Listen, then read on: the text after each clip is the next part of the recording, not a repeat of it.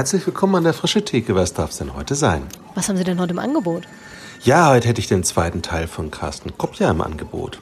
Es geht um das Getränk als Kennenlernfaktor, um Gebetspost, um Saunagottesdienste, um Kirche im Alltag, äh, darum, das Medium ernst zu nehmen und um kirchliche Infrastruktur. Das klingt super. Alles klar, hier kommt's.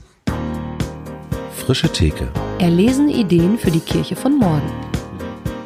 Wenn so eine Online- oder so eine, so eine Gemeindestunde in der Online-Kirche stattfindet, wie muss ich mir das vorstellen? Ganz konkret.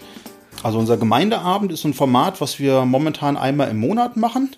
Wir haben das eine ganze Reihe äh, äh, oder eine ganze Weile über Zoom gemacht.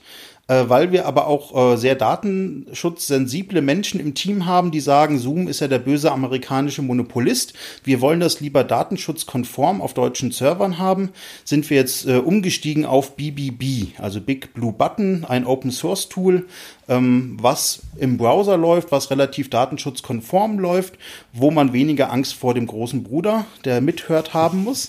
Und ähm, genau, wenn man dabei sein möchte, dann loggt man sich zur richtigen Zeit über den richtigen Link in dieses Big Blue Button ein und startet dann eine Videokonferenz. Webcam, Mikrofon, wie man das von anderen Videokonferenzen kennt. Und äh, wir haben äh, 90 Minuten Ablauf. Da versuchen wir uns auch dran zu halten. Manchmal wird es ein bisschen länger, aber wir sagen, 90 Minuten ist gut, um dann auch eine Sollbruchstelle zu haben, wo wir im ersten, in der ersten Hälfte ungefähr versuchen, inhaltlich zu arbeiten, also einen kleinen Impuls zu geben, ein Lied zu singen, ähm, irgendwie inhaltlich äh, auch interaktiv miteinander ins Gespräch zu kommen über irgendein Thema. Ich habe einmal versucht, gemeinsam über Zoom Happy Birthday zu singen. Das war ziemlich gruselig. Wie singt ihr denn gemeinsam? Ja, also die Grundlage ist natürlich natürlich eine Person singt und hat das Mikrofon offen, der Rest hat das Mikrofon zu und singt zu Hause mit. Das, äh, ja, das ist immer wieder die Überraschung von Leuten, die es zum ersten Mal machen. Man singt zusammen, ohne sich zu hören. Aber man hat Gemeinschaft dabei. Mhm. Und ich merke wirklich, wenn wir die Lieder mal nicht dabei haben, dann fehlt mir was.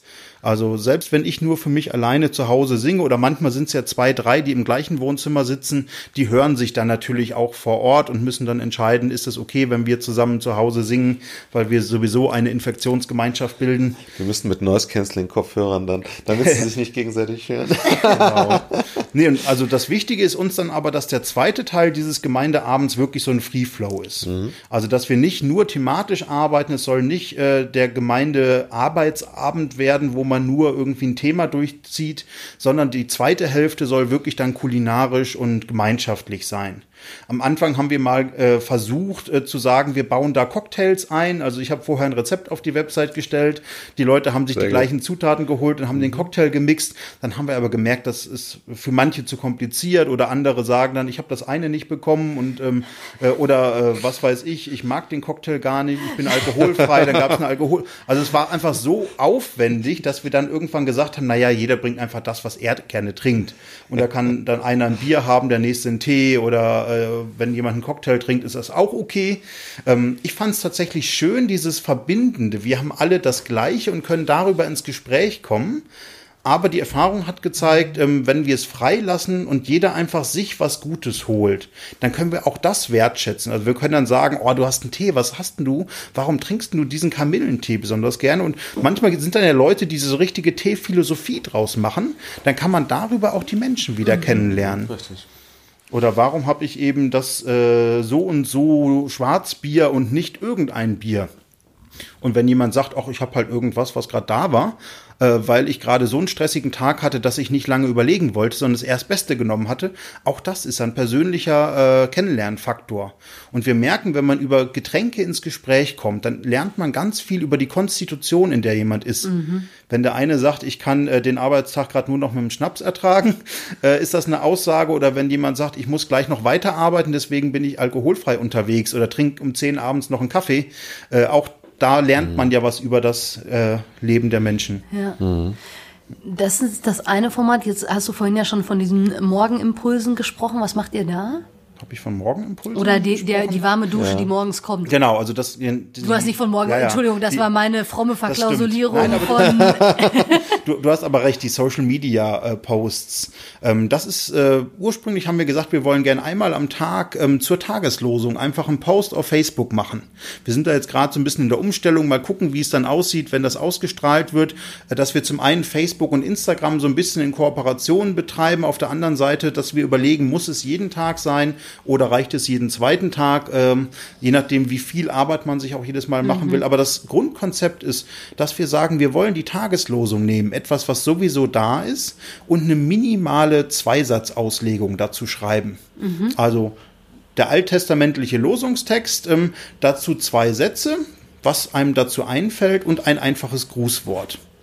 Mhm. Das ist tatsächlich keine hochtragend tiefgängige Andacht, sondern ein kleiner Impuls. Mhm. Ein passendes ja, Foto dazu, damit man sagt, das Bild und diese Mini-Auslegung, das geben mir etwas zum Andenken und ich kann es aber menschlich persönlich auch weiterdenken. Mhm. Das heißt, wir geben nicht alles vor, sondern wir eröffnen einen äh, Denkraum und hoffen dann natürlich auch, dass Leute mit uns darüber ins Gespräch kommen. Und passiert das? Ja, also es ist jetzt nicht so, dass wir tausende von Kommentaren jeden Was Tag haben. Was ja wahrscheinlich haben. bei äh, drei Menschen, die das dann beantworten müssen, auch ganz dankenswert ist. Genau, also wir sagen ganz bewusst, wir sind nicht die Gemeinde der großen Zahlen. Wir wollen nicht die Online-Mega-Church sein. Wir wollen gar nicht, dass 20.000 Leute uns irgendwie ähm, zugucken, sondern wir wollen mit den Leuten, die dabei sind, in die Tiefe gehen und Gemeinschaft ja. leben. Und deswegen freuen wir uns natürlich trotzdem über jeden Kommentar. Also wenn jetzt 100 Leute uns Kommentare geben würden, dann würden wir uns über jeden einzelnen freuen aber dann könnte man gar nicht mehr so intensiv mit jedem Einzelnen arbeiten. Und deswegen, ähm, ich muss gestehen, Ramon macht das stärker. Ich bin da jetzt gar nicht so in der Statistik drin, mhm. wie viele äh, Kommentare wir kriegen, mal mehr, mal weniger. Aber ich kann sagen, dass wir jeden Einzelnen ernst nehmen. Und wir treffen uns immer dienstags als Team und da beten wir dann auch für Anliegen. Also montags posten wir dann zum Beispiel in Social Media, morgen ist wieder Andachtsdienstag, können wir für etwas beten. Was habt ihr auf dem Herzen? Und da erlebe ich, dass wirklich regelmäßig viel kommt. Also dass wir, ähm, wenn es mal wenig sind, fünf bis zehn, wenn es gut läuft, 20, 30 Gebetsanliegen haben, wo wir wirklich dann als Kernteam zusammensitzen und jedes einzelne Anliegen nochmal vor Gott bringen. Wir haben dazu auch auf der Website so ein Formular, das war am Anfang so über, äh, unser Überraschungserfolg. Also wir dachten, ja, so ein popeliges Formular, anonym, trag ein Gebet ein und klick auf Amen, um es abzuschicken. Und dazu haben wir geschrieben, wir glauben, dass Gott dein Gebet schon hört, wenn du es tippst. Und trotzdem versprechen wir dir, dass wir es auch nochmal bebeten. Also eigentlich was total einfaches, so 90er Jahre Technologie. Und das ist seit Anfang an so ein Dauerbrenner, wo wir Woche für Woche Gebetsanliegen kriegen. Also auch irgendwie mal sind es 10, mal sind es 15, mal sind es auch nur zwei oder so. Aber jede Woche können wir dann für Dinge beten, die Leute uns geschickt haben. Mhm. Und da sind so tiefe Geschichten drin, wo man wirklich merkt, da hat sich jemand Gedanken gemacht, die Leute sind online unterwegs und sie wissen vielleicht gar nicht, was soll ich jetzt machen und dann kommen sie auf die Online-Kirchenseite und sie posten da dieses Gebet. Mhm in dem Fall können wir gar nicht interaktiv darauf antworten, weil wir haben ja keine Namen, wir haben keine Adressen und wir wertschätzen das auch. Wenn jemand Anonymität möchte, dann geben wir ihm Anonymität. Mhm. Wer uns auf Facebook schreibt, da können wir dann hinterher sagen, vielen Dank, wir haben für dich gebetet, Gott segne dich, können irgendwas zurückgeben, können vielleicht sogar in eine Seelsorgerbeziehung einsteigen. Also das ist ganz spannend, dass man da auch die Tiefe variieren kann. Wer mehr will, der kann mehr Gemeinschaft bekommen und wer sagt, ich möchte nur das eine, der kriegt auch das. Und auch für die Leute beten wir genauso herzlich. Und mir tut das immer total gut, wenn ich dann sehe, wie viele Leute uns auch etwas anvertrauen, was auf ihrem Herzen ist. Wenn du ähm, so einen Kreativgottesdienst oder einen Brunch- oder Tanzgottesdienst oder einen Saunagottesdienst, also so ganz ähm, spezielle Formate machst ähm, und gestaltest, wie ähm, wie verbindest du dieses, dieses, diese Besonderheit? Also zum Beispiel dies, das Setting in der Sauna, da musst du vielleicht nochmal erklären äh, und erzählen, wie das abläuft. Und die, das Geistliche, die geistliche Botschaft. Also das ähm, stelle ich mir vor, dass es manchmal ganz schön schwierig ist, nicht in die Plattitüden zu verfallen, die sozusagen ganz offen auf, auf, de, auf dem Tisch liegen, äh, sondern das auch irgendwie tiefgehend zu machen. Ja. Ähm, also teilweise entwickelt es sich wirklich dann aus einer konkreten Idee oder es passt zu irgendeinem Event. Also der Brunch-Gottesdienst zum Beispiel, der hat sich bei einem Event oder bei einer Wochenendveranstaltung etabliert, wo man Samstagabends zusammen gefeiert hat. Und der Ballsaal war geschmückt, man hatte irgendwie ein tolles Ambiente, ist spät schlafen gegangen. Und wir haben gesagt, es wäre doch doof, wenn wir dann Sonntagmorgen früh aufstehen in den schnöden Speisesaal und danach einen Gottesdienst zusammen feiern, sondern wir haben gesagt, wir wollen gerne, dass dieser Galaabend in den Gottesdienst übergeht. Und haben mit der Hausleitung gesprochen damals im Knüllhaus ähm, und die haben gesagt, wir lassen uns darauf ein, der Ballsaal ist eh geschmückt und wir bringen das Essen zu den Menschen. Und wir können da, wo ihr abends einen Galaabend hattet, morgens nochmal einen Brunch-Gottesdienst feiern. Das heißt, wir saßen an den Tischen, konnten nochmal über den Galaabend von gestern nachsinnen, schöne Erinnerungen weiterführen und haben da dann äh, gutes Essen dabei gehabt. Man könnte auch sagen, am Anfang war es ein Frühstück und später kam was Warmes, da wurde es zum Mittagessen, so wurde es dann von der Küche abgerechnet, dass es Frühstück und Mittagessen war. Aber für uns war es ein Flow. Und wir haben, am Anfang habe ich eine Einsetzungsformel gesprochen, habe gesagt, das ist jetzt unser Gottesdienst. Und jetzt dürft ihr zum Buffet gehen und euch bedienen. Guten Appetit. Und dann war wirklich eine halbe Stunde Zeit zum Essen, zum Trinken, zum Miteinander reden. Aber wir haben das bewusst als Gottesdienst gefeiert. Mhm. Dann habe ich nochmal gottesdienstliche Elemente eingebaut. Das heißt, zwischendurch ähm, habe ich angefangen, etwas zu einem vorbereiteten Thema zu erzählen, so ein Mini-Impuls. Habe meistens ein Interview dabei gehabt, wo jemand anderes zu dem Thema nochmal eine zweite Stellungnahme hatte. Und aus meiner ähm, ich will jetzt nicht sagen Predigt, aber ich habe immer genannt Input, Klein oder Input, Throughput, Output. In, äh, in meinem Input habe ich was angeteasert und habe dann gesagt, hier sind zwei Fragen, nehmt die mal mit in eure Tischgruppe und redet darüber. Und dann hatten die Leute nochmal Zeit, Kaffee zu trinken, nochmal was vom Buffet zu holen und darüber zu reden. Also alles in dieser ganz entspannten mhm. Brunch-Atmosphäre. Immer war das Essen da, immer konnte man was nehmen, ähm, aber irgendwann wurde dann eben verdichtet auf dieses Thema. Und der Hauptteil der Predigt ist in diesen zehn Minuten in den Tischgruppen entstanden weil die Leute aufgrund von einem zwei Minuten Impuls selber Gedanken hatten. Mhm. Und der Output war dann, dass ich nochmal rumgegangen bin und gefragt habe, was habt denn ihr diskutiert oder was war euch denn besonders wichtig für diese Fragen? Und jede Tischgruppe konnte dann, wie sie wollten, nochmal der Gesamtgruppe zurückspiegeln, was ihnen zu diesem Thema wichtig geworden war. Also haben wir eigentlich wieder so ein klassisches Kleingruppenmodell eingeführt, was jetzt auch nichts Neues ist, aber eben verbunden mit so einer entspannten Brunch-Atmosphäre. Und ich hatte das Gefühl, dass das gepasst hat, weil es dieses Wochenende aufgenommen hat, diese festliche Stimmung und weil man wirklich in der Entspannung den Vormittag genießen konnte. Essen, trinken und Gottesdienst feiern. Hinten draus haben wir dann, weil es zu der Gruppe gepasst hat, auch nochmal fromme Lieder gesungen. Das hätte das Modell gar nicht gebraucht, aber für die mhm. Gemeinschaft war das in dem Fall nochmal passend. Ähm, zu sagen, okay, wir gehen jetzt nochmal in den Stuhlkreis und einer holt die Gitarre raus und dann singen wir auch nochmal. Vom Modell könnte man auch einfach sagen, hey, wir hatten jetzt Essen, Trinken, fröhlich sein. Im Hintergrund lief Lounge-Musik, auch die mit äh, leicht frommen Inhalten, ohne Leute zu erschlagen. Also das hätte vom Konzept auch schon gereicht. Mhm. Ähm, und dann eben wirklich zu sagen, das Ganze ist jetzt Gottesdienst und zu feiern, dass Essen und Trinken dazugehört. Cool. Und beim da bin ich jetzt schon neugierig. Bei dem Saunagottesdienst? ja, äh, der Saunagottesdienst, da werde ich immer mal wieder gefragt. Jetzt äh, muss ich zugeben, weil du ja penetrant nachfragst. Das war nur ein Konzept. Dass wir den tatsächlich noch nie so gefeiert haben. Äh, wir haben, äh, in Marburg habe ich einen guten Freund, der ist Saunameister mhm. und der arbeitet in der Sauna. Und dann gab es vor ein paar Jahren, war das so ein Hype, gab es immer Saunanächte. Mhm. Ja. Dass man also wirklich sagt, wir nehmen uns den ganzen Abend und es gibt Essen und Trinken und es äh, gibt äh, alle Viertelstunde einen Aufguss und immer wieder und sowieso. Das heißt, die haben ganz viel Programm in der Sauna gemacht. Mhm. Und äh, manchmal haben die dann auch irgendwie einen kleinen Ghetto-Blaster und Musik mit reingenommen. Einmal hat jemand eine Jonglage-Einheit während dem Aufguss gemacht. und wir haben gesagt, hey, da ist so viel Kreativität.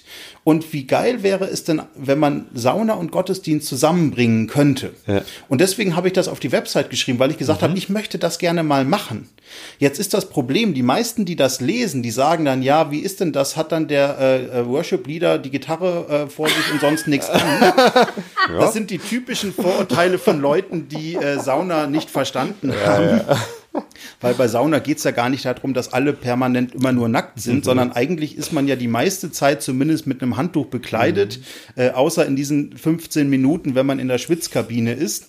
Äh, und auch da ist die Nacktheit ja gar nicht im Zentrum, sondern ja. nur Mittel zum Zweck, dass man gut schwitzen kann. Und mhm. das Licht ist so gedimmt, dass man gar nicht immer irgendwo hingucken muss.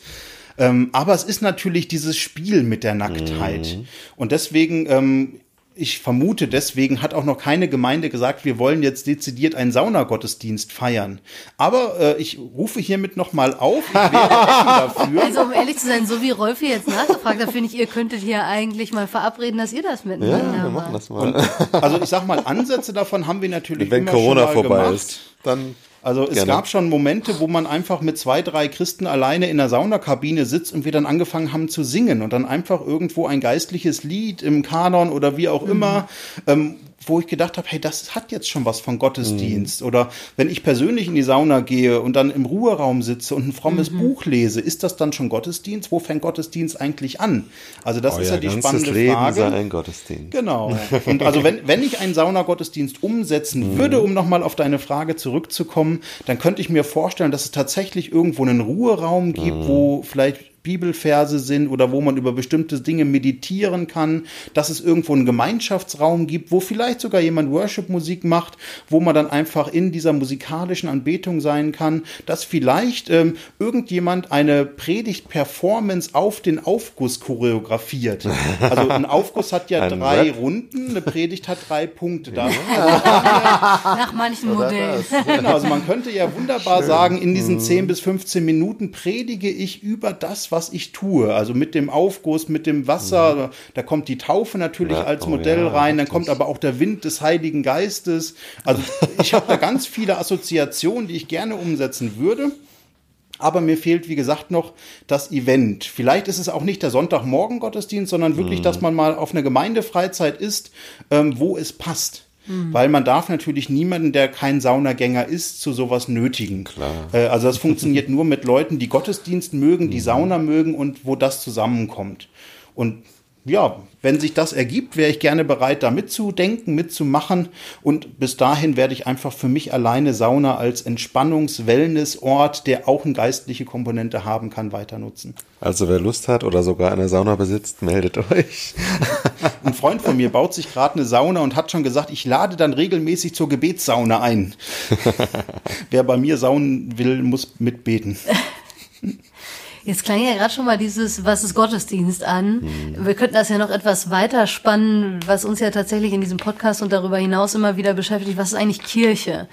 Und ich vermute, wenn man jetzt so die gängigen ekklesiologischen äh, Werke aus dem Regal zieht, dann findet sich dazu Online-Kirche erstmal nicht so viel. Muss es ja vielleicht auch gar nicht, weil das ja irgendwie so übergeordnete Schneisen ausschlägt und trotzdem vermute ich, dass es für euch ja auch eine Herausforderung ist, das ein Stück weit zu übersetzen und zu fragen, wie sind wir denn Kirche? Was heißt es für uns Kirche zu sein? Was heißt es Gottesdienst zu feiern? Ich weiß nicht, wie ihr es mit dem Abendmahl haltet. Das ist ja in den letzten Monaten dann hier und da doch auch nochmal sehr intensiv diskutiert worden, ob man das denn überhaupt darf online oder nicht. Das also ich sag mal, wenn man da zu der Antwort Nein käme, bis hin zu auch Kasualien, also wie ist das, wenn jemand bei euch getauft werden wollte oder da will auf einmal jemand heiraten, muss man sich jetzt physisch treffen, obwohl man zu einer Online-Kirche gehört. Wie beantwortet ihr diese Fragen oder seid ihr da gerade auf dem Weg? Auf dem Weg sind wir definitiv, ähm, aber an manchen Punkten haben wir auch schon Antworten. Also zum Beispiel, was ist Kirche, äh, Gemeinschaft der Heiligen, sind wir definitiv auch online. Ähm, und dann ist natürlich die Frage, was heißt Gemeinschaft, wie wird das deutlich, was sind auch die Einstiegshürden. Wir wollen ja gar nicht nur die Heiligen, also man darf auch als Unheiliger bei uns dabei sein, weil wir glauben, dass ähm, Gottes Geist da eben auch mit jedem unterwegs ist. Und ähm, wenn wir sagen, wir wollen als Online-Kirche die Gemeinschaft leben, die Kirche vor Ort sein kann, ähm, dann stellen wir natürlich Sachen wie Raum, wie Zeit, ähm, wie heilige Orte auch in Frage und kommen immer mehr zur Kirche im Alltag. Also Ernst Lange hat mich sehr stark geprägt, äh, geprägt äh, dass äh, Kirche eben tatsächlich überall sich ereignet, dass man Sonntag sich ausrüsten lässt für den Gottesdienst im Alltag. Und ich glaube, das ist das Modell, was wir sehr stark auch als Online-Kirche leben, dass wir da in unsere Arbeits- und Freizeitwelt hineinwirken wollen. Und ähm, Kasualien sind tatsächlich ein spannendes Ding, die für uns aber noch nicht so eine Relevanz hatten.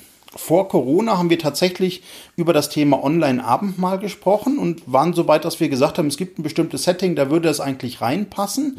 Dann kam Corona, alles wurde anders und wir hatten einfach wichtigere Themen, dann haben wir das Thema Abendmahl angestellt. Und, und andere haben sich diesem Thema gewidmet, Genau. die das vorher noch gar nicht so auf dem Schirm Genau, hatten. weil wir gesagt haben, ja, da kann man sich jetzt kirchenrechtlich streiten. Also ich habe Freunde, für die ist das gar kein Thema. Andere sagen, wir feiern ein Mal zusammen und nennen es dann Agape-Mal, dann hat, haben wir kirchenrechtlich keine Probleme. Ich finde, das ist immer so ein bisschen äh, eine schwierige Thematik, sich da äh, juristisch mit auseinanderzusetzen. Ich finde, man müsste es theologisch machen und ich persönlich habe da eine große Freiheit. Ich glaube Ja. nicht, dass Gott einen irgendwie rausschmeißt, weil man zu einer falschen Stelle ein Stück Brot gegessen hat. Ähm, aber möchte da auch sensibel sein, weil es eben für uns als Online-Kirche nicht so relevant ist, dass wir sagen, wir müssen das machen. Also wir würden zum Beispiel eher sagen, wenn jetzt jemand bei uns getauft werden will, hey, wenn wir einmal im Jahr so ein Gemeindetreffen haben, lass uns das doch als äh, Event machen, lass uns doch da die Taufe einbauen. Und du bist vorher schon herzlich willkommen, du bist vorher schon ganzheitlich dabei, aber wenn du noch nicht getauft bist und du willst das und das ist nicht erst in elf Monaten, äh, dann lass uns doch diesen Termin nehmen, dann hast du Vorfreude und wir können es da mit echtem Wasser vor Ort machen. Das wäre mir, glaube ich, lieber als zu sagen, ähm, wir machen eine Remote-Taufe oder so. Also Jeder muss sich in seine Badewanne setzen. Genau, also da muss man das Online-Bild auch nicht überstrapazieren. Ja. Aber das passt ja genau zu dem, was du anfangs gesagt hast, dass es am Ende doch immer wieder ins Physische und ins, ähm, in die Präsenz mündet. Ja, genau. Und ich finde auch da, wo die physische Präsenz Vorteile hat, muss man sie gar nicht verteufeln. Also Online-Kirche will ja gar nicht das physische abschaffen, sondern will eine Ergänzung sein. Und da, wo Leute online leben, sollten wir sie online ansprechen. Aber wir werden alle Menschen mit Leibern bleiben, solange wir auf dieser Erde sind. Und die dürfen wir auch nutzen. Äh, Ich würde gerne nochmal auf das Thema Crossmedialität zu sprechen kommen. Einfach weil äh, es mich so begeistert hat, diesen Begriff bei dir zu finden, den ich jetzt zumindest äh, in den, ich sage jetzt mal, kirchlichen Kreisen, in denen ich mich bewege, noch gar nicht so stark äh, hab vorkommen sehen. Ähm, ihr habt ja auf eurer Webseite auch, ähm, zumindest wenn ich das richtig in Erinnerung habe, was zu hybriden Modellen. Und Crossmedia ist ein, äh, also erstmal ja ein Begriff, aber dann dahinter natürlich ja auch ein Konzept, was äh, schon wesentlich älter als jetzt Corona ist, aber gar nicht so stark irgendwie bisher vielleicht wahrgenommen worden ist kirchlich. Ähm, vielleicht, wenn wir dieses Themengebiet mal aufmachen, Crossmedialität und als Teil davon vielleicht auch hybride äh, Modelle, ähm, wie geht ihr damit um? Wie würdest du Crossmedia erstmal überhaupt beschreiben und was könnte der Vorteil sein, das etwas aktiver zu bedenken? Für mich ist crossmedial etwas, was mehrere Medien ernst nimmt und abwechselnd äh, hin und her bespielt. Also ganz klassisch, wenn ich am Sonntag im Gottesdienst sage, gebt mir doch äh, Feedback auf Facebook und auf Facebook dann wieder einlade zum nächsten Gottesdienst, dann wäre dieses Ping-Pong-Spiel eine gute Cross-Media-Möglichkeit. Oder wenn ich sage, ähm, die Aufnahme vom Gottesdienst, die stelle ich ins Internet und aus dem Internet kann ich mir die dann wieder rausnehmen und kann sie bei mir zu Hause wieder verwerten oder kann da dann wieder auch drauf eingehen. Crossmedial kann dabei ganz viel sein. Also man könnte irgendwelche Medien miteinander kreuzen, Das miteinander Frühstück und den Gottesdienst? zum Beispiel. Also auch das ist ja ein klassisches crossmediales Angebot. Ähm, und ähm, ich glaube, da, wo es analog und digital vermischt, da kommen die Leute am ehesten auf die Idee, ähm, diesen Begriff zu benutzen, auch wenn er gar nicht darauf beschränkt sein muss. Und auch ursprünglich gar nicht daherkommt, oder? Also mir ist jetzt Ja. zum ersten Mal begegnet bei den, ich sage jetzt mal, großen Medienhäusern, die am Anfang überlegt haben, äh, können wir eigentlich auf Facebook das gleiche machen wie in unserer Printausgabe, wie auf unserer Webseite und dann relativ schnell gesagt haben, das passt ja gar nicht zu dem jeweiligen Medium. Genau. Wir müssen eigentlich neu überlegen, wie unser Anliegen im jeweiligen Medium so zur Geltung kommen kann, dass alles auf das gleiche Konto einzahlt, sozusagen. Genau. Ja, und am Ende wurden ja viele Inhaltsredaktionen zu crossmedialen Redaktionen umgestellt, die gesagt haben, wir erarbeiten ein Thema und geben das dann wieder frei, um es für die einzelnen Kanäle umzusetzen. Ja. Und das finde ich eine ganz spannende Sache, dass wir überlegen, was wollen wir inhaltlich eigentlich aussagen und wie kann man das, was wir aussagen wollen, auf Instagram aussagen? Wie kann man das, was wir aussagen wollen, auf YouTube aussagen? Und die jeweiligen Stärken des Kanals ernst zu nehmen. Und da hat man dann eine gute crossmediale Gemeindearbeit zum Beispiel.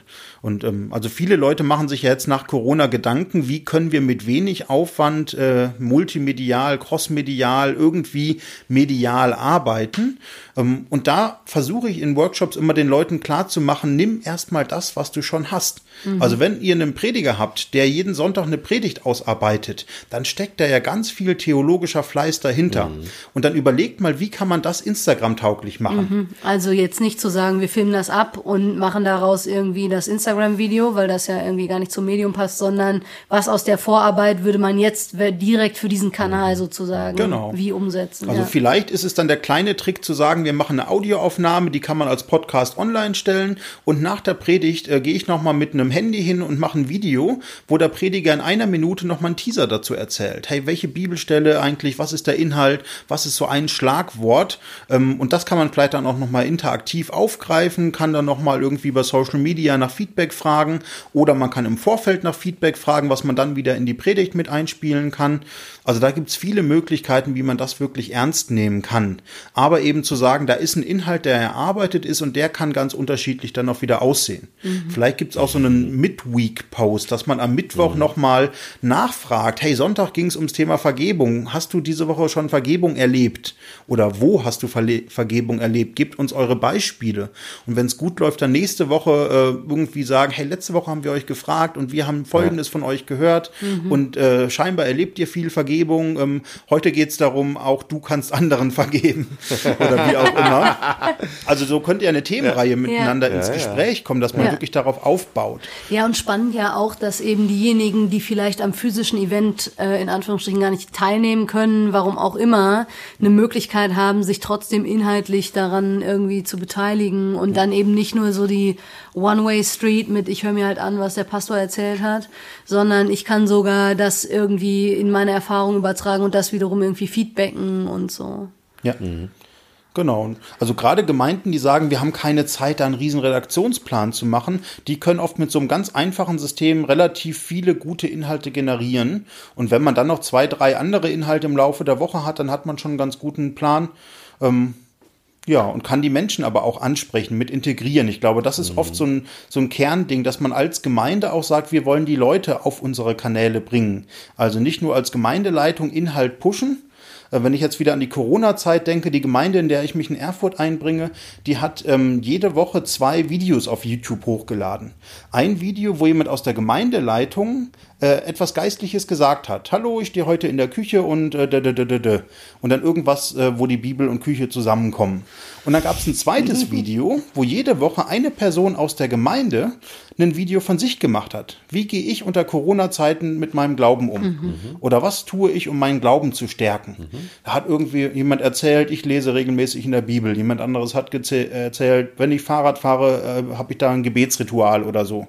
Und das war total kreativ, weil der mhm. eine hat eine Actioncam auf seinem Rennrad gehabt, ist einen Berg hochgefahren und hat uns äh, damit reingenommen. Oder cool. jemand anderes äh, hat irgendwie vom stressigen Familienalltag berichtet und wieder jemand Drittes davon, wie er unter Einsamkeit leidet. Und das war total stark. Zum einen diese Schiene, die Gemeindeleitung gibt uns geistliches Futter und dann aber auch zu sehen, wie geht die Gemeinde mit Corona um. Und da wirklich verschiedene Leute mit reinzunehmen, und das ging, glaube ich, über acht, neun Wochen, wo man dann wirklich ganz unterschiedliche Gemeindemitglieder zu Gesicht bekommen hat eigentlich äh, ist es schade, dass es dieses Format nicht mehr so gibt. Mhm. Aber die, die Wochen, die es das gab, hat das viele Leute im Lockdown wirklich zusammengehalten, ja. dass man sich wahrnimmt, dass man ins Gespräch kommt. Natürlich macht es ein bisschen Arbeit, also irgendjemand hat sich dran gesetzt und dann diese Videos noch mal ein bisschen nachbearbeitet. Aber vieles konnte man vielleicht auch einfach so benutzen, weil es mhm. relativ authentische Einzelclips, also sogenannte ja. One-Takes oder Single-Shots war. Und das finde ich eine gute Möglichkeit, einfach zu sagen, bringt die Menschen auf die Bühne. Mhm. Nicht nur die Hauptamtlichen, nicht nur die Gemeindeleitung, sondern die Leute aus eurer Gemeinde, die eine Geschichte zu erzählen mhm. haben. Mhm. Ja, das passiert dann, wenn du das Medium ernst nimmst. Ne? Das wenn, stimmt. du, wenn, du, wenn du sagst, das ist halt nicht das äh, im Sinne des Erfinders, wenn du einfach nur den Sonntagsgottesdienst abfilmst und den ins Internet stellst, sondern dir die, über die Chancen ja. und, und Stärken ähm, Gedanken machst. Ja. Das finde ich super spannend. Ich habe auch gerade gedacht, als du mit der Multimedia oder Crossmedia Redaktion das erzählt hattest, das ist ja echt die klassische Kontextualisierung, die man so bei FreshX macht, ne? Also so eine, irgendwie eine Botschaft oder, oder irgendwie einen, einen Gedanken. Aber wie kriege ich den jetzt in diesen Kontext? Instagram zum Beispiel. Das sind ja wahrscheinlich auch wirklich sehr unterschiedliche Menschen, die das jeweils konsumieren, habe ich immer, also habe ich den Eindruck, ist, glaube ich, auch die so die Common, Common Überzeugung, hätte ich fast gesagt. Ist das auf Englisch? Common Sense. Common Sense. Egal. Also man kann es nicht Ja. ganz exakt abgrenzen, aber generell ist schon Instagram die jüngere Zielgruppe und Facebook eher die ältere Zielgruppe. Ob man dann bei 35, bei 30, wo man dann den Cut macht, das hängt sehr stark vom Content, äh, vom äh, von der Umgebung ab. Ja. Also ich würde sagen, viele Leute, die im Studienkontext internationale Beziehungen haben, die haben gelernt, wie viel der Facebook-Austausch bringt. Wer das nicht hat, der ist oft eher bei Instagram Genau. geblieben. Ja. Ähm, und gerade die Jüngeren, die irgendwie Snapchat, äh, Snapchat und TikTok genutzt haben, die landen dann irgendwann bei Instagram, weil man da noch eine größere äh, Zielgruppe hat, weil man da viele Funktionen hat und ja auch viel von TikTok mittlerweile mit den Reels da eingeführt wurde. Ähm, ich finde es immer schade, dass Leute bei Instagram landen, weil da die diskursiven Möglichkeiten viel geringer sind. Ja, also richtig. der Austausch, die Gruppen, die Diskussion, die fehlen mir da total. Auch Links von außen auf Instagram, Links von Instagram nach außen, funktioniert nicht. Also der Konzern sperrt uns in ein Korsett, aber es ist bunt und blinkt und alle nutzen es. Finde ich eigentlich äh, als Medientheologe einen richtigen Rückschritt. Aber muss auch ernst nehmen, wenn die Leute das nutzen, dass wir als Kirche da natürlich mitspielen, dass man dann auch lernt, wie nutzt man es und wie kann man da sein. Und prägt es vielleicht auch nochmal anders, weil Instagram, würde ich sagen, von dem zumindest, was ich mitkriege, am ehesten noch der ähm, äh, oder der das Medium ist, wo ja viel zur Schau oder dargestellt wird. Und ich sag mal so, äh, Hashtags irgendwie für mehr Realität auf Instagram oder so, also dass es sowas überhaupt braucht, äh, zeigt ja schon, dass irgendwie, ja, vielleicht Kirche da auch ähm, in, in gewisser Weise kritisch oder befreiend äh, irgendwie präsent ist und sagt, naja, natürlich sind wir da, aber wir sind es vielleicht anders und wir zeigen auch die Seiten, die man vielleicht eigentlich auf Instagram gar nicht so zeigen wollen würde von sich selbst. Genau, also spannend wird's immer, wenn man als Kirche dann professionelle Medienagenturen als Berater engagiert, die einem natürlich erklären, wie der Markt funktioniert. Und äh, ich höre immer auf zuzuhören, wenn jemand sagt, du musst das so und so machen. Weil sobald man es machen muss, äh, mache ich es aus Prinzip erstmal anders.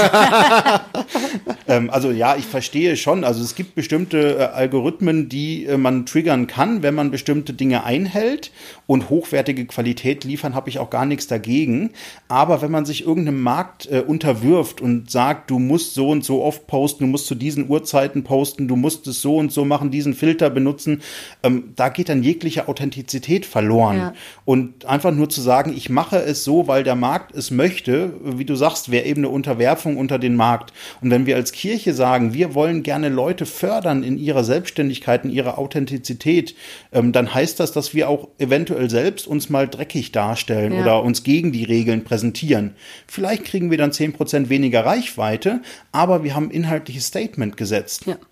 Ich habe äh, folgen ein paar Leuten, die das auch reflektieren. Und da hat äh, eine Frau in einem äh, Insta-Video letztens äh, darüber nachgedacht, warum nutze ich eigentlich immer diese Filter, die so äh, mein Gesicht so wirken lassen, als wäre ich perfekt geschminkt. Und da habe ich mir gedacht, ach so, ich wusste gar nicht, dass es diesen Filter gibt. Und sie hat aber in dem Video dann reflektiert, eigentlich weiß doch jeder, dass alle den Filter nutzen und deswegen kann man ihn ja dann auch nutzen. Alle bis auf Carsten Kopp, ja. Genau. Nein, also ich weiß, dass es Filter gibt und ich weiß, dass ich Filter dämlich finde, deswegen kenne ich nicht jeden Filter auswendig. Ja. Und ich fand es total spannend, dass sie darüber sich so reflektiert Gedanken macht und das dann auch als In also Mikroinfluencerin, wie auch immer man es nennen will, mit vielen ihrer Follower teilt und die Leute ins Gespräch kommen, fand ich einen sehr wertvoll, äh, ich glaube, eine Story war es, eine sehr wertvolle Story. Ähm, und habe mir gleichzeitig Gedanken gemacht, ich bin noch nie auf die Idee gekommen, einen Filter zu benutzen, damit ich irgendwie besser aussehe. Also wer mein Gesicht nicht mag, der soll halt weggucken. Und ich stehe dazu, äh, wie ich bin. Und ich würde mir eigentlich wünschen, dass viel mehr Leute das denken, aber vielleicht muss man es oft auch mal laut sagen, damit die Leute es denken. Und sich trauen, das zu denken. Ja, Und auch zu sagen. Ja. das stimmt. Ja, und es ist spannend, weil wir ja dann genau bei der Frage sind, was ist eigentlich das Evangelium? Ja. Und wie wird das jetzt deutlich ähm, in der Art und Weise, wie wir eben auch medial unterwegs sind und ähm, was wir da zeigen oder nicht zeigen. Das andere, was ja zurzeit wirklich in meiner in meiner Bubble zumindest irgendwie in aller Munde ist es so, Hybrid ist das neue, der neue heiße Scheiße ungefähr. Also es ist völlig äh, irgendwie klar, wir können sowieso nicht ganz zurück und äh, manche wollen vielleicht, aber eigentlich äh, sagen, glaube ich, auch die meisten, naja, wir haben noch gute Erfahrungen gemacht in den letzten Monaten. Vielleicht mehr gezwungenermaßen, aber warum sollen wir jetzt so tun, als hätten wir die nicht gemacht? Und äh, vieles davon war doch auch wertvoll. Und äh, wie kann das gehen, dass jetzt sozusagen, wenn Präsenz wieder möglich ist, aber ja auch noch nicht so möglich ist, wie man das irgendwie von früher so gewohnt war und so. Wie gehen so hybride Modelle? Ähm, ja, was sind deine Gedanken dazu? Oder wie würdest du sagen, wie können die Erfahrungen der letzten Monate aus eher digitalen Gefilden jetzt mitgenommen werden? Also ich glaube, Hybridgottesdienste sind da gut, wo man sich treffen kann, aber nicht alle dabei sein können. Also zum Beispiel kann man als Gemeinde sich jetzt wieder treffen, eingeschränkte Besucherzahl, viel Abstand und dann wird es Leute geben, die zur Hochrisikogruppe gehören und die sagen, selbst wenn es erlaubt ist, möchte ich da nicht vor Ort dabei sein, aber ich würde gern Gemeinschaft mit euch haben. Ich würde gern mit euch Gottesdienst feiern. Oder vielleicht sind die auch gerade im Urlaub ja. oder weggezogen. Genau, auch, auch das, oder, ja. das, das wäre dann so der zweite, dritte, aber ich würde erstmal auch die im Blick nehmen, die nicht können. Ja. Weil für die, die nicht wollen oder die im Urlaub sind, die kann man auch mal verschmerzen, aber es gibt Auf ja wirklich Fall, die, die nicht an anders können. Und ähm, für die. Ich glaube, ich, mir war es nur wichtig zu sagen, sogar ohne Corona gäbe es Menschen, für die das spannend ja, sein könnte. Aber das stimmt. Klar, also ja. das, bei der Online-Kirche war das ja ursprünglich mal unsere Idee für diese On-Demand-Gottesdienste, dass wir sagen, wir nehmen die ernst, die unterschiedliche Lebensentwürfe haben. Ja. Und ähm, genau, wie auch immer äh, jemand dazu kommt, nicht da sein zu können, finde ich es wertvoll zu sagen, du kannst dabei sein. Mhm. Und dafür hilft es eben oft zu sagen, wir öffnen ein Vor-Ort-Format für eine Online-Realität. Allerdings ähm, bin ich dann kein Freund davon, einfach zu sagen, ich stelle eine Kamera hin, filme den Gottesdienst vor Ort ab und dann bist du ja dabei, sondern wenn man Hybrid macht, muss man das auch ernst nehmen. Da muss man überlegen, was bedeutet das? Also wie gibt man jemandem, der per Kamera dabei ist, das Gefühl, wirklich dabei zu sein? Das führt zum Beispiel zu der Frage, was filme ich? Filme ich nur ich sag mal, die Kanzel, die predigende Person, vielleicht noch den äh, äh, Musiker oder äh, die Leute, die an einem Mikro stehen. Das ist medienrechtlich das Einfachste, weil das sind dann vielleicht drei Leute, mhm. die fragt man, dürfen wir dich filmen? Ja, dürfen wir und dann ist das klar. Oder filmt man die ganze Gemeinde? Zeigt man, wie viele Leute sich treffen? Mhm. Wir haben das äh, in Erfurt in unserer Gemeinde Checkpoint Jesus haben wir das im Sommer gemacht, Hybrid-Gottesdienste gefeiert und ich habe den ersten Gottesdienst dieser Reihe habe ich äh, von zu Hause aus erlebt. Äh, ich war online dabei und habe tatsächlich dann nur das Video gesehen. Und da haben wir bestimmte Interaktionen gemacht, also teilweise von der Online-Kirche kopiert, teilweise aber auch andere Sachen, wo wir gesagt haben, wir wollen, dass die Leute, die zu Hause sitzen, Gemeinschaftsgefühl bekommen, dass man miteinander ins Gespräch kommt, dass man zum Beispiel nach der Predigt, die eher auch ein Kurzimpuls war, über Slido Kommentare geben kann. Mhm. Und dass dann wiederum jemand diese Kommentare an den Predigenden zurückgespiegelt hat und dann äh, da nochmal äh, ein Gespräch aufkam. Das heißt, ich konnte von meinem Küchentisch, konnte ich sagen, äh, zur Predigt hier noch eine Nachfrage und die wurde beantwortet. Das hat mir das Gefühl gegeben, dass ich wirklich vorkomme. Mhm. Und manchmal sind es Gebetsanliegen, die man mit reingibt, manchmal Dialogpredigt-Elemente, manchmal ist es äh, vielleicht ein Liedwunsch. Also wenn der äh, Musiker spontan ist, einfach zu sagen, ich würde gerne jetzt dieses Lied singen, äh, muss nicht jeder machen, aber das wäre so, wäre doch mal spannend. Und dann einfach darauf zu reagieren und die Leute mit reinzunehmen oder auch einfach Grüße von außen. Ähm, zu sagen, wir sind eine Gemeinschaft und dann, ich finde es ganz wichtig, zum Beispiel in der Anmoderation dann auch äh, zu sagen, wenn man die Gemeinde aus gutem Grund nicht filmt, wir sitzen hier äh, in unserem Gemeindesaal, hier sind 25 Leute auf Corona-konformem Abstand äh, und wir haben gerade 37 Leute im YouTube-Stream schön, dass ihr alle dabei seid. Dass man einfach der anderen ja. Gruppe mitteilt, mit wem man gemeinsam ja. feiert. So nimmt man sich wahr und dann ist es wirklich hybrid. Da, dann kommen zwei Teile zusammen, die dann gemeinsam eine Gemeinde bilden und eben nicht nur einen Abklatsch sehen. Ja. Das finde ich insofern auch spannend, weil das ja ähm, fast noch mehr Beteiligung ist, als man sonst als Gottesdienstbesucher Total. hat. Also äh, ne, zumindest mhm. sagen zu können, was weiß ich, ich bin Katharina und gucke von meinem Küchentisch zu, ist irgendwie, ja, also klar, wenn ich irgendwie vor Ort bin, dann begrüße ich vielleicht Menschen und bevor das dann da so richtig losgeht, hat man auch mal zwei oder drei persönliche Gesetze gewechselt oder so. Aber dieses sich wahrnehmen. Also das fand ich tatsächlich bei den ganzen Online-Gottesdiensten wirklich was Bewegendes, dass ich den Eindruck hatte, dadurch, dass halt äh, Rolf schreibt, ich bin da und da und keine Ahnung, sitze hier mit Latte Macchiato oder so, ähm, hat mich die Gemeinde viel stärker wahrnehmen lassen, als das sonst vor Ort der Fall war, wo ich häufig halt vor allem die wahrgenommen habe, die ich eh schon kannte. Ähm, und das hat mich, also finde ich einen sehr bewegenden Gedanken auch zu fragen, könnte diese Erfahrung nicht auch was damit machen, wie wir generell in Gottesdiensten mehr Beteiligungsformate schaffen und man sich irgendwie wahrnehmen kann.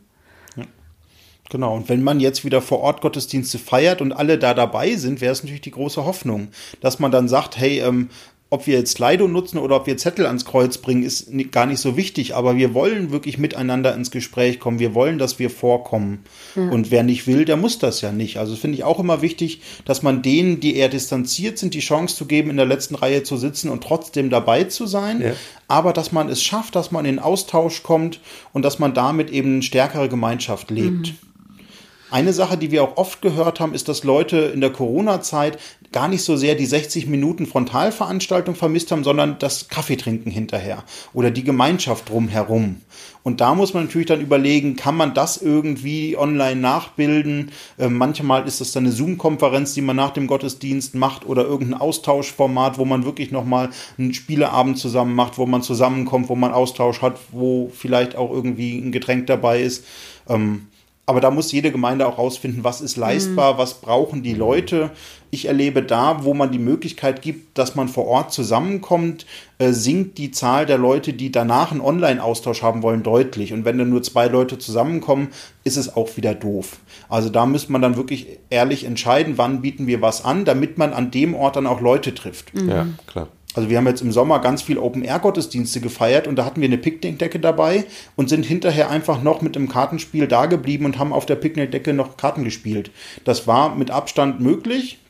Open Air ging vieles. Wenn es jetzt kälter wird, äh, mhm. muss man natürlich überlegen, wie geht man damit um. Sind dann die Spieleabende zu Hause und man ignoriert Corona-Regeln? Das ist als Privatmensch noch möglich, als Gemeinde schon schwieriger. Ja. Oder muss man dann doch wieder auf Online-Formen ausweichen?